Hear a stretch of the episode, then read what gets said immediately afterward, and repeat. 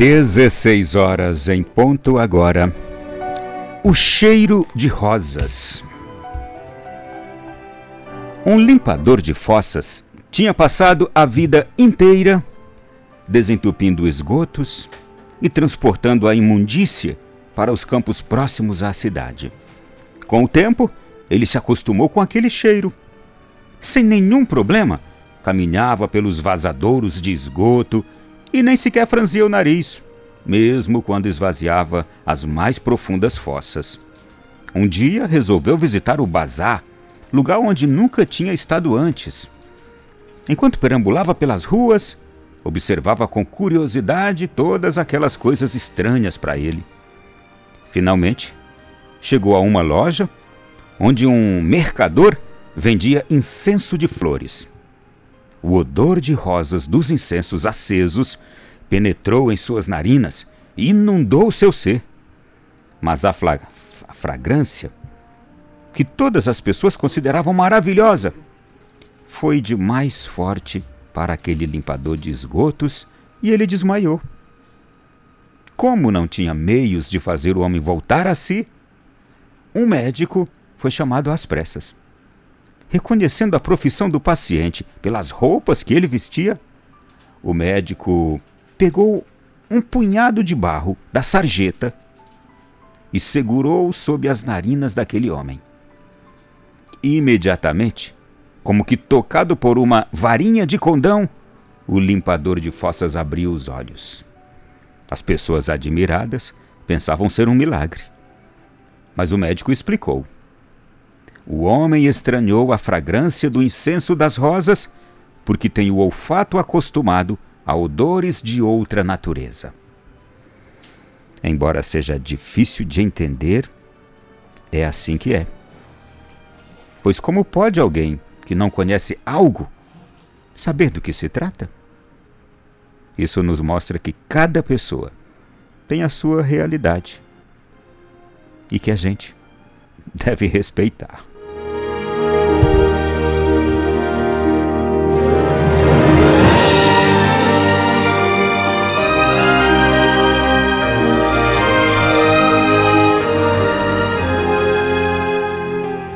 Meu irmão e minha irmã. Parece até estranho, não é? Mas é que na natureza, tudo de fato tem a sua mais profunda e íntima ligação. De fato, alguém que tem os costumes e os hábitos aprendidos ao longo da vida vai estranhar outras coisas o ambiente em que a gente vive, ele nos transforma e faz a gente ser daquele jeito.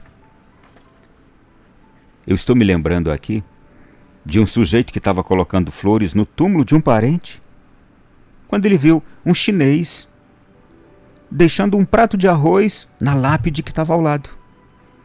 Então aquela pessoa se virou para o chinês e perguntou: Desculpe, mas o senhor acha mesmo que o defunto vem para comer esse arroz? E aí o chinês também deu-lhe uma, disse: Sim, quando o seu vier cheirar as flores. Meu irmão, minha irmã, a virtude está em respeitar a opção do próximo ou a cultura do próximo. Certa vez chegou uma pessoa de fora num determinado país e aí, a pessoa daquele país disse assim: O que, que você está achando aqui do nosso país? E aí, então, inocentemente, o visitante disse assim: Nossa, aqui é tudo maravilhoso. Vocês aqui têm isso que é muito bom, vocês têm aquilo outro. É estupendo. Lá no meu país, isso aqui é pior. Aquilo ali no meu país é completamente é, é depressi, depreciativo. Realmente vocês estão de parabéns aqui. Um companheiro que estava do lado esperou a conversa terminar e, quando terminou, ele puxou a pessoa. Ele disse assim: Vou lhe dar uma lição.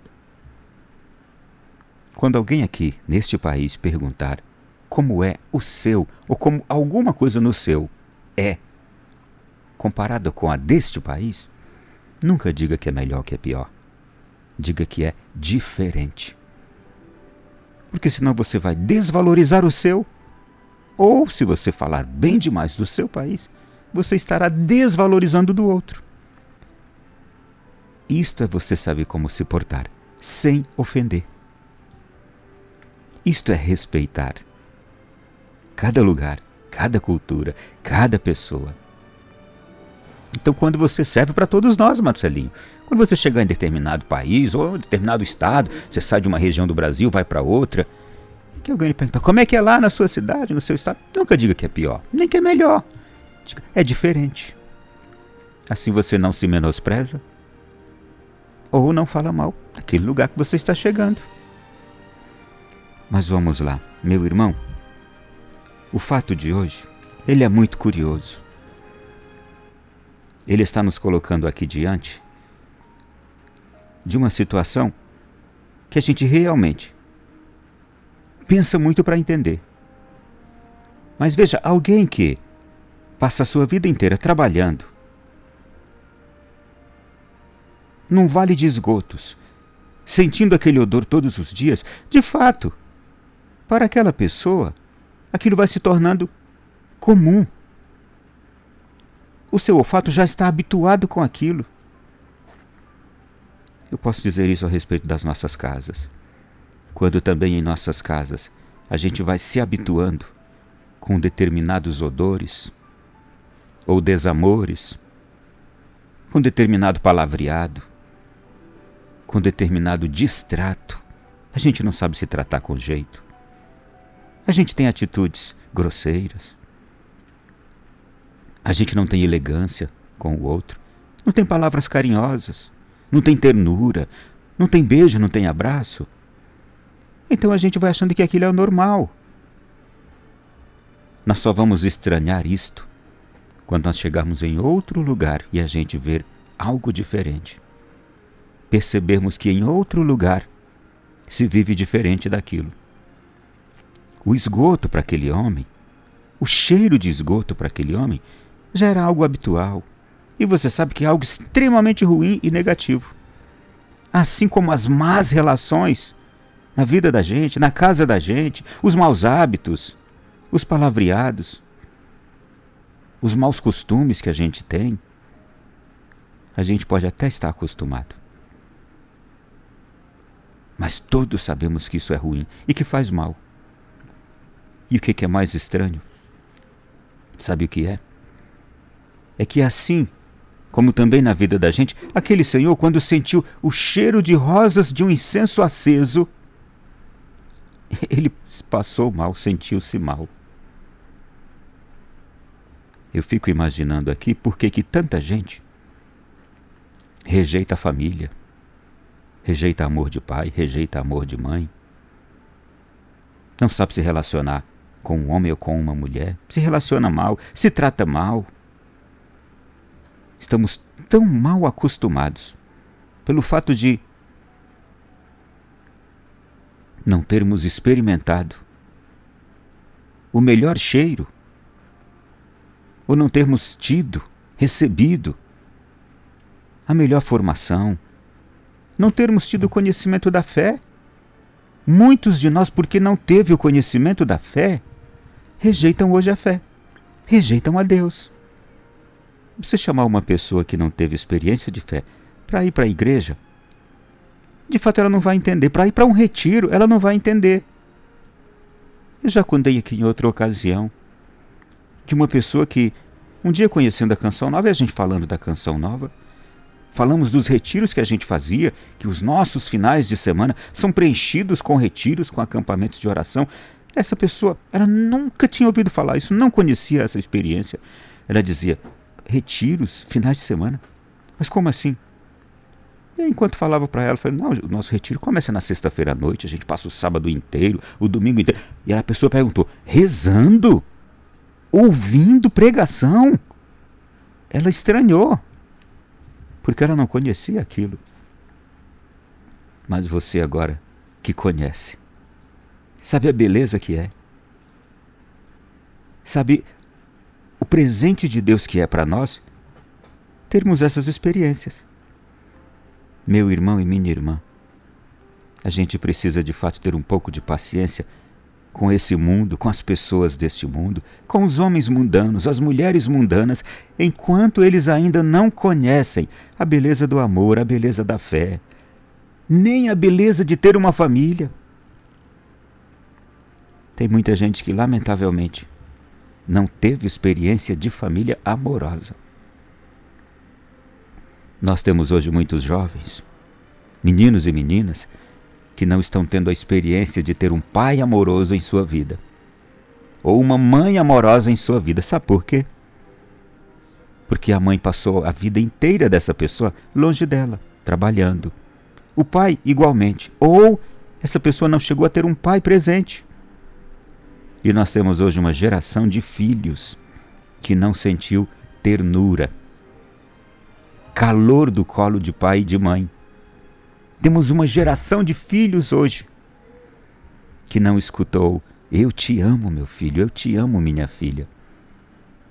Temos uma geração de jovens que não recebeu cafuné de pai nem de mãe.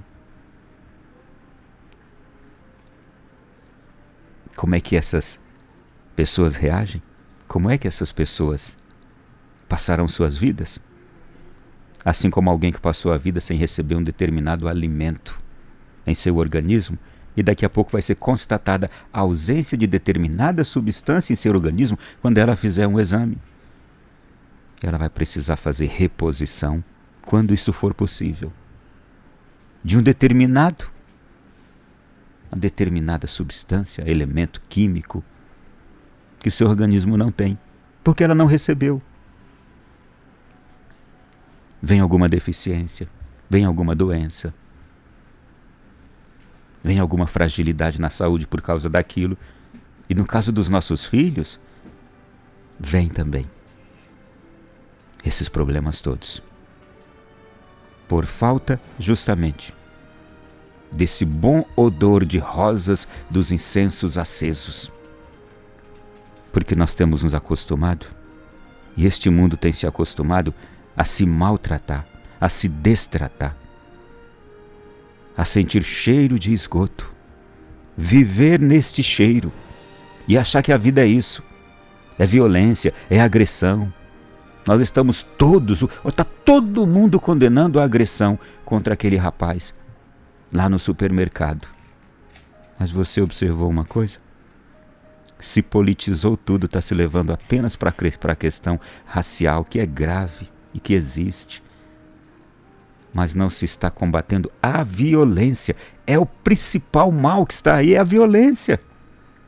Que não é praticada só contra negros, é praticada contra brancos. É praticada contra crianças.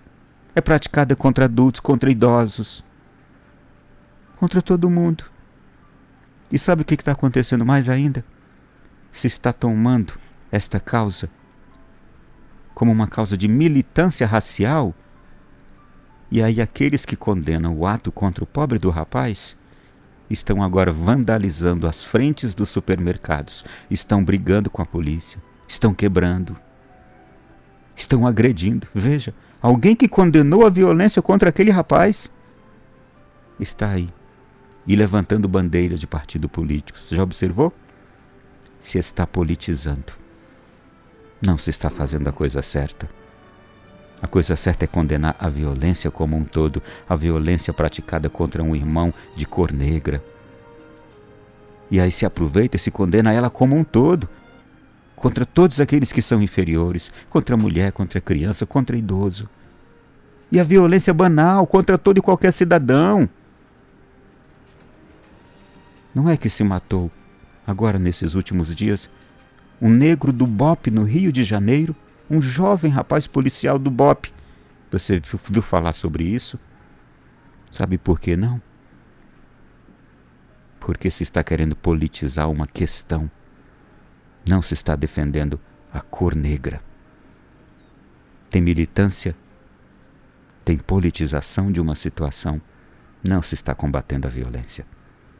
É muito triste. A gente está acostumado com o cheiro das disputas políticas, com o mau odor, o esgoto das disputas políticas. e não estamos conseguindo sentir o cheiro verdadeiro das coisas.